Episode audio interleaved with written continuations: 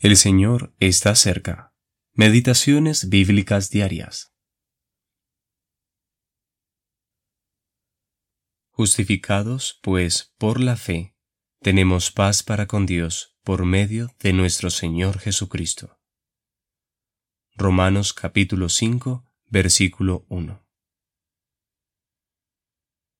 Liberación por medio de la muerte de Cristo. Segunda parte. Jesús ha hecho la paz por medio de la sangre de su cruz. Colosenses capítulo 1 versículo 20. Sin embargo, la forma en la que me introduce al gozo de esa paz es por medio de mostrarse a sí mismo resucitado de entre los muertos, para nuestra justificación, y más aún que eso, mostrándonos a nosotros mismos como muertos al pecado, pero vivos para Dios por medio de Jesucristo nuestro Señor. Muchas almas en este mundo se esfuerzan por morir al pecado. Esto se convierte en un verdadero tormento para los cristianos.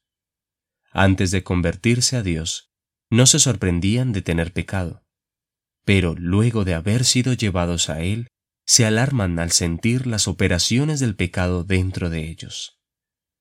Dios nos soluciona esto haciéndolos volver a la cruz y mostrándoles nuevamente la sangre de Cristo que fue derramada por ellos. La sangre de Cristo borra los pecados, pero no resuelve la cuestión del pecado que opera en el creyente después de su conversión. Entonces, ¿qué la resuelve? Tú moriste al pecado juntamente con Cristo, y debes saberlo y actuar en consecuencia. En Romanos capítulo 6, el apóstol Pablo nos dice, ¿No sabéis que todos los que hemos sido bautizados en Cristo Jesús, hemos sido bautizados en su muerte? Romanos capítulo 6 versículo 3. Obviamente, la señal exterior del bautismo no otorga una bendición real. El bautismo con agua no es para nada un símbolo del derramamiento de la sangre de Cristo. Es por eso que no leemos nada acerca de él en Romanos 3. El bautismo me muestra cómo la muerte de Cristo es aplicada a mi naturaleza.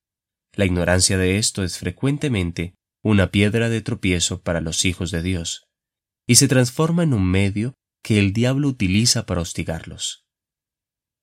Satanás sabe muy bien cómo utilizar esto, ya sea con el propósito de generar desesperación o como un instrumento para introducir la tentación. El cristianismo rechaza ambas cosas. Repele la desesperación y libera de la inmoralidad.